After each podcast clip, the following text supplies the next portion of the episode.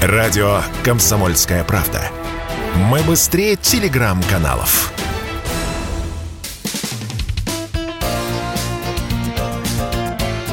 Говорит полковник.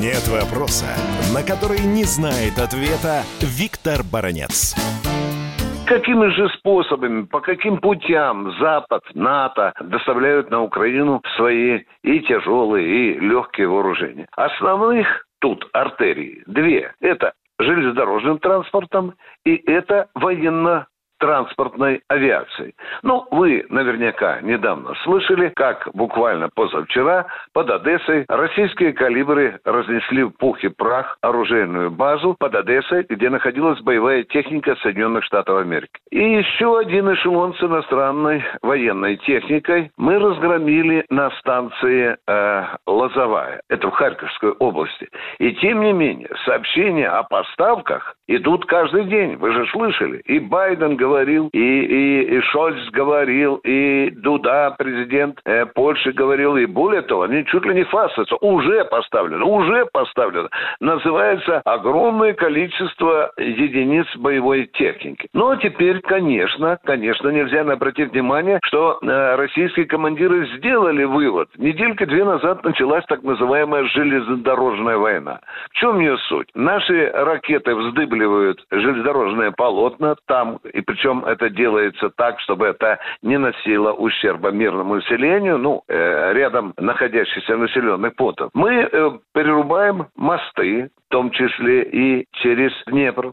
Мы обесточиваем целые куски железнодорожных дорог Украины, нанося удары по так называемым подстанциям. Все это совершенно Понятно. Но оказывается, есть еще одна очень мощная артерия, по которой Запад накачивает Украину оружием, боевой техникой. Это так называемый Бескидский тоннель. Он соединяет Закарпатскую и Львовскую области. Вот он находится как раз... Почему Бескидский? Потому что он находится между станцией Бескид, Львовская область, и станцией Скотарская, Закарпатская область. Причем вот это двухпутный тоннель, тоннель, он является частью международного транспортного коридора. И, а в этом коридоре, этим коридором пользуются и Италия, и Словения, и Словакия, и Венгрия.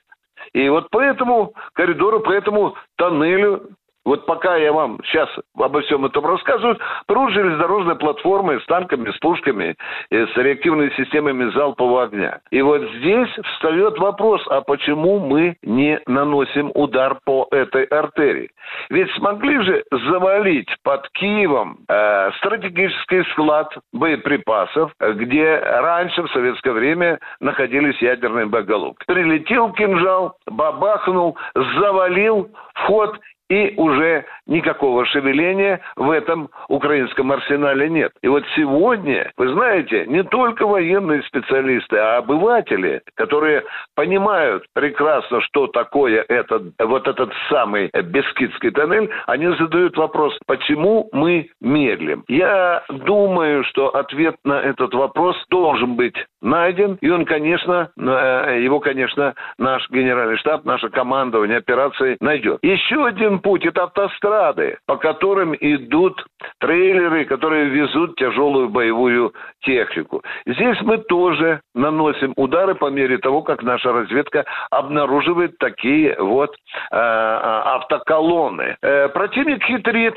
я уже рассказывал, он применяет маскировку. Например, какую? Он пускает автобус, на крыше которого гигантскими буквами написано «Дети», а этот автобус под завязку, под самый потолок, допустим, набит переносными зенитными ракетными э, комплексами. Дальше идет международная почта. Синий огромный фургон, международная почта. Вроде бы гражданский груз. А там не конверты, там не посылки, там тоже оружие. В конце концов, вы знаете, начинают прибегать к тому украинцы, что машины и автобусы Красного Креста, точнее, Международного Красного Креста, тоже набивают оружием. Хорошо, что мы вот это раскусили, и по мере точного обнаружения таких объектов мы наносим по ним удары. Но, тем не менее, в вопрос об этом самом, вот этом самом Бескидском тоннеле, он сейчас стоит очень и очень остро. Безусловно, мы с большим интересом будем ждать, что скажет российский генеральный штаб. А тем временем украинское руководство, понимая, понимая, видимо, что Россия рано или поздно перекроет эту дыхалку Бескидского тоннеля, украинцы пригнали туда несколько систем противовоздушной обороны. Это и С-300, это и другие средства поражения и самолетов, вертолетов и ракет. Вот здесь возникает вопрос, кто кого переиграет. Виктор Баранец, радио «Комсомольская правда», Москва. Чтобы получать еще больше информации и эксклюзивных материалов, присоединяйтесь к радио «Комсомольская правда» в соцсетях.